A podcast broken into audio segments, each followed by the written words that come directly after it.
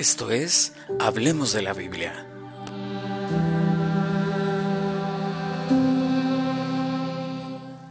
Hoy te relataré una historia que es realmente impresionante. Nos habla de un hombre que nació con impedimentos para oír y en el habla. No nos aclara muy bien porque eh, el título de repente dice Jesús y el sordo y en otro lugar dice Jesús y el tartamudo o el sordo y el tartamudo.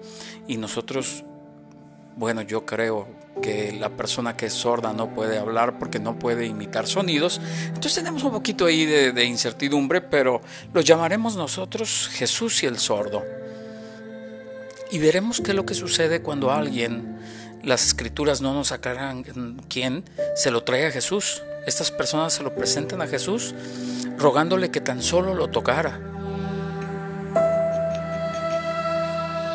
Pues es seguro que estas personas tenían fe que un solo toque de Jesús en este hombre cambiaría para bien la vida dolorosa de esta persona enferma.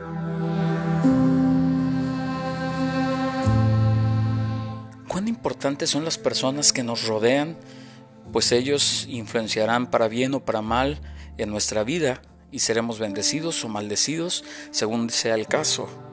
Se dice que tú vas a tener eh, muchos rasgos de las cinco personas con quien más te reúnes. ¿Con quién te reúnes? ¿Con quién platicas? ¿Con quién platican tus hijos? ¿Con quién están pasando tiempo? ¿Cuántas cosas quisiera hoy preguntarme y preguntarte al mismo tiempo? Porque aquí nos dice que estos hombres llevaron al, sordo y al tartamudo, lo llevaron, que era la misma persona, que lo llevaron. Nuestros amigos nos llevan a qué lugares? Vamos a ver Marcos 7, 32, 35. Y le trajeron un sordo y tartamudo y le rogaron que le pusiera la mano encima y tomándole aparte de la gente metió los dedos en las orejas de él y escupiendo tocó su lengua. Y levantando los ojos al cielo gimió y le dijo, Efata, es decir, sea abierto. Al momento fueron abiertos sus oídos y se desató la ligadura de su lengua y hablaba bien.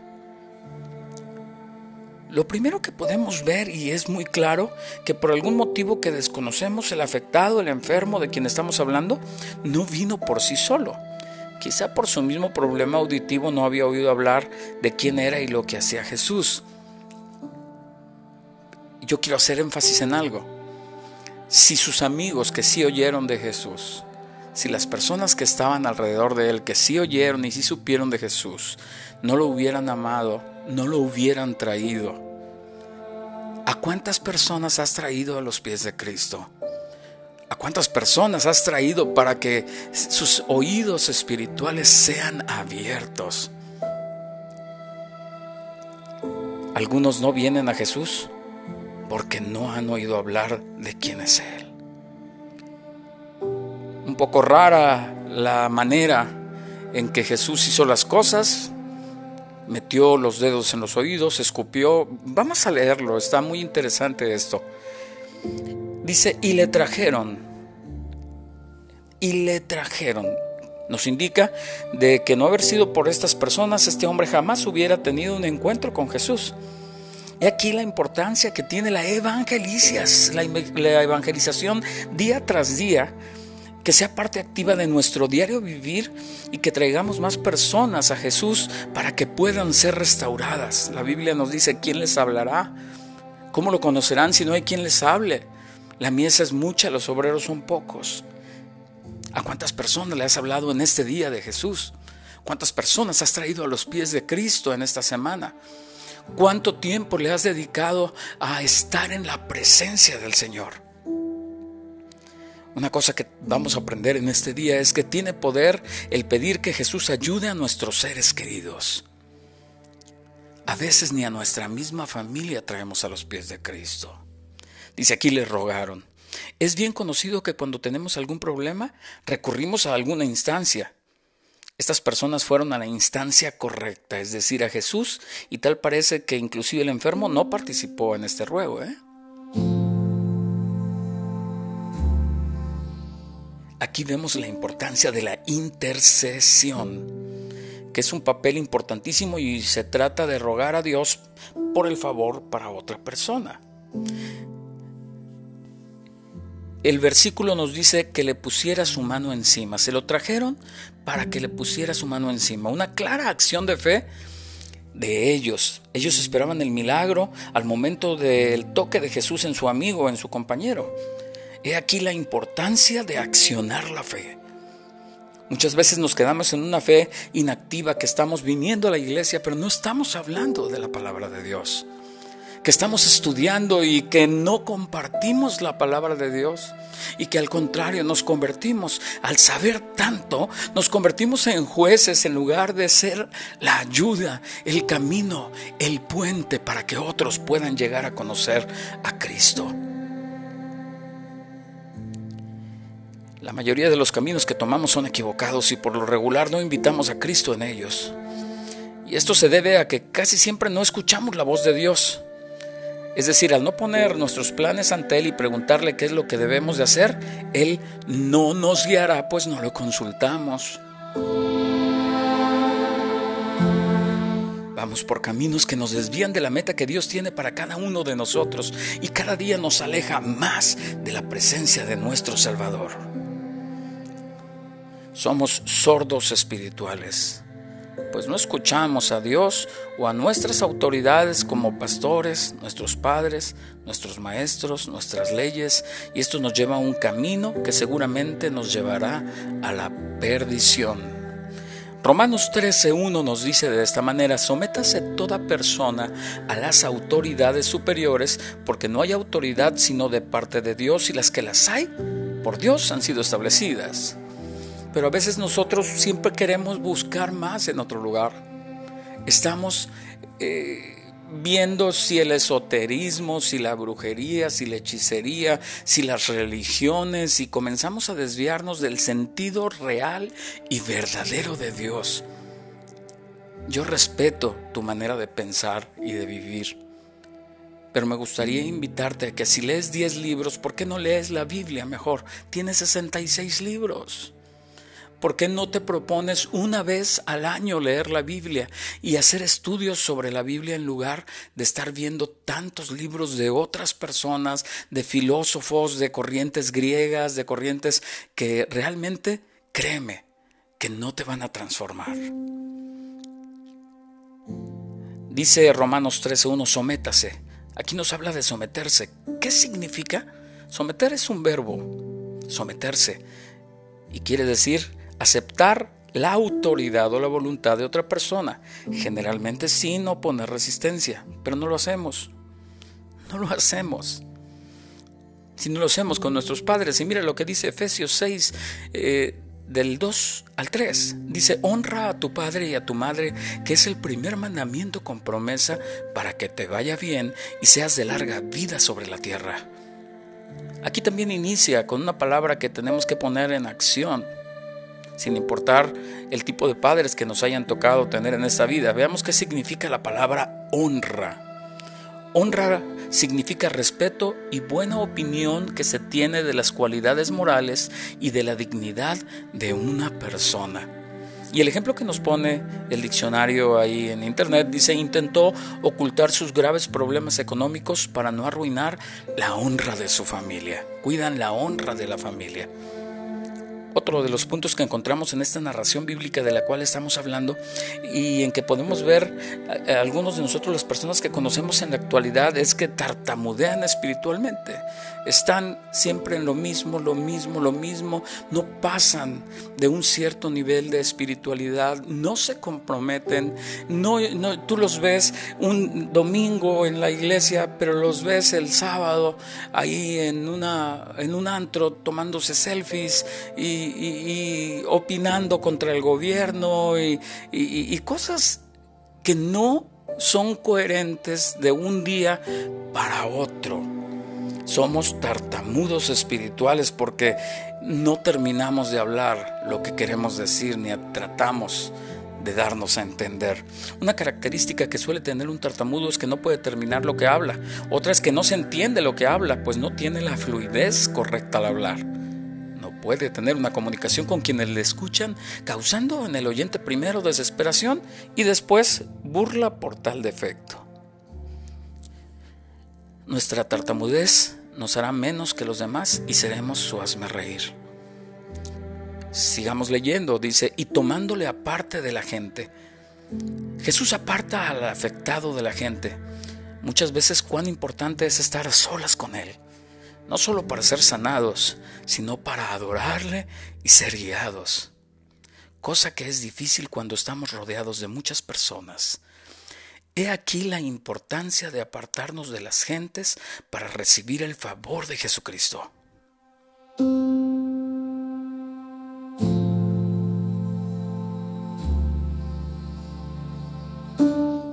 Ahora regresamos a la idea inicial que el sordo no vino por sí solo.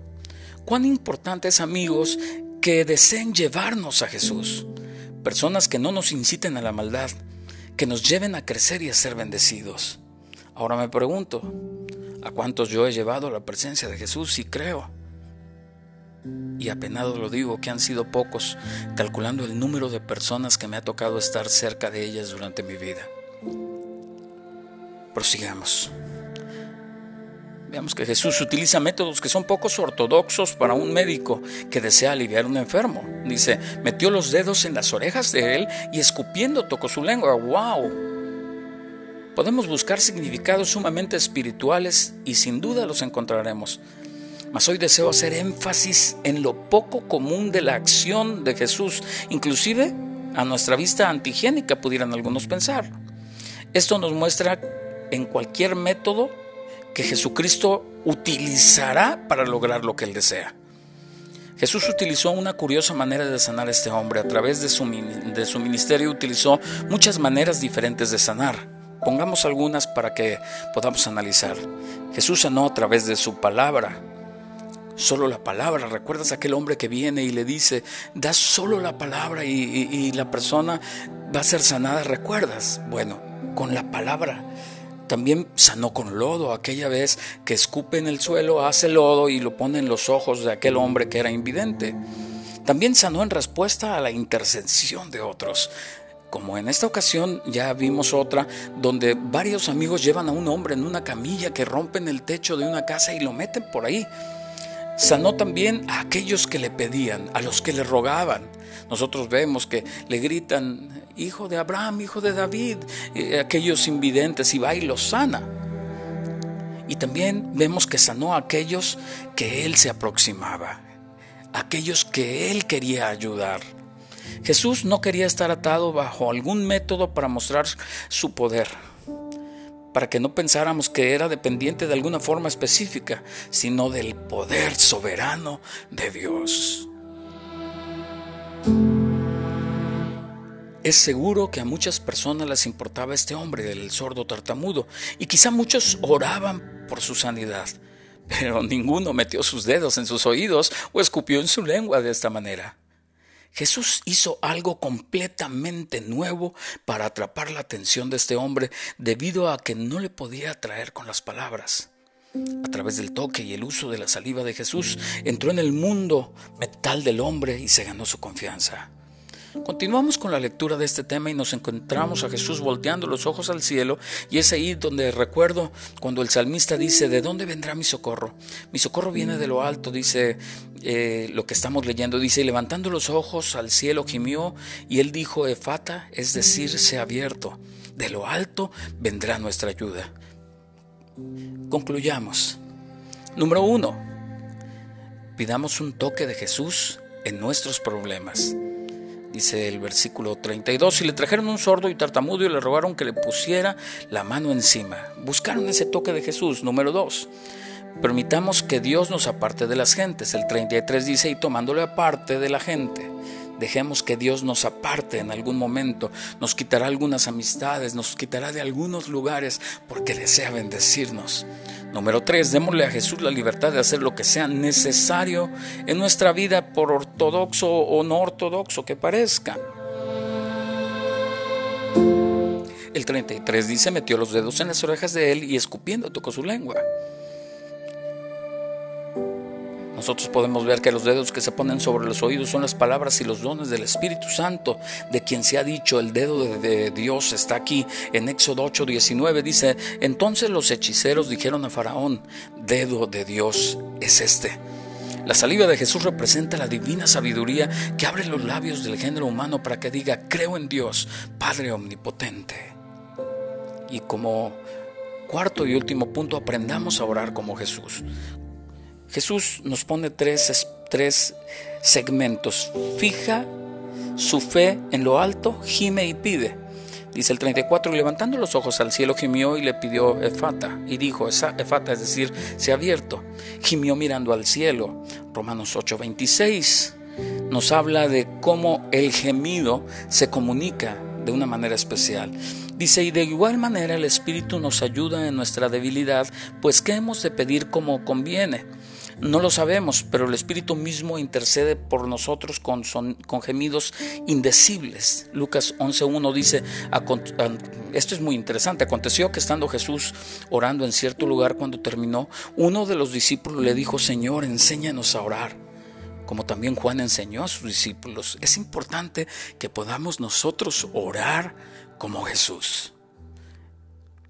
Vuelve mi mente una vez más ¿A quién has traído a los pies? ¿A cuántos le has hablado de Cristo? ¿Cuánto tiempo le dedicas a nuestro Señor?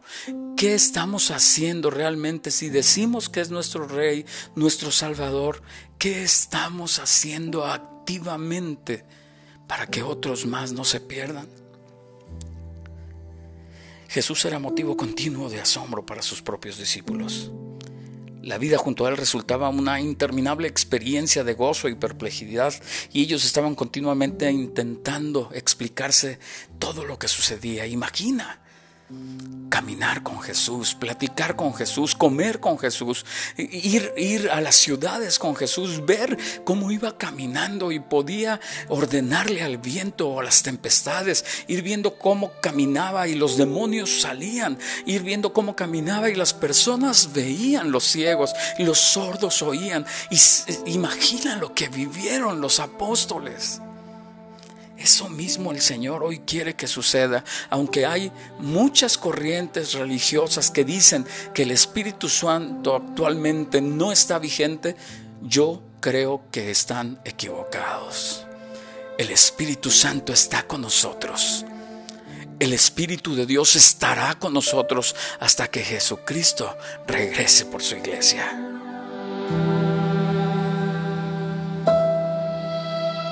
Sus apóstoles habían viajado con él a lo largo y lo ancho de la tierra, de Israel y de muchas partes, y había sido como una campaña militar. Presenciaron incursiones en contra de los oscuros poderes de la enfermedad, de la muerte, de la brujería, de la desesperación por toda la tierra. Estos apóstoles jamás pudieron olvidar esas demostraciones de poder. Vieron cómo fue sanando inválidos, ciegos, enfermos, mudos, sordos, así como los afligidos, los que habían sido sanados, libertados, enviados de vuelta con sus seres amados. Qué tremendo. Enséñanos a orar, por eso le dicen, queremos hacer lo que tú haces. ¿Qué termina esta historia del hombre sordo tartamudo? Vamos a ver. Leemos Marcos 7:36 y 37. Él le mete los oídos, los dedos y luego escupe en su lengua y él tira su manto y comienza a sentirse muy contento y luego dice esto y le mandó que Jesús le mandó que no le dijesen a nadie pero cuanto más les mandaba tanto más si lo divulgaban.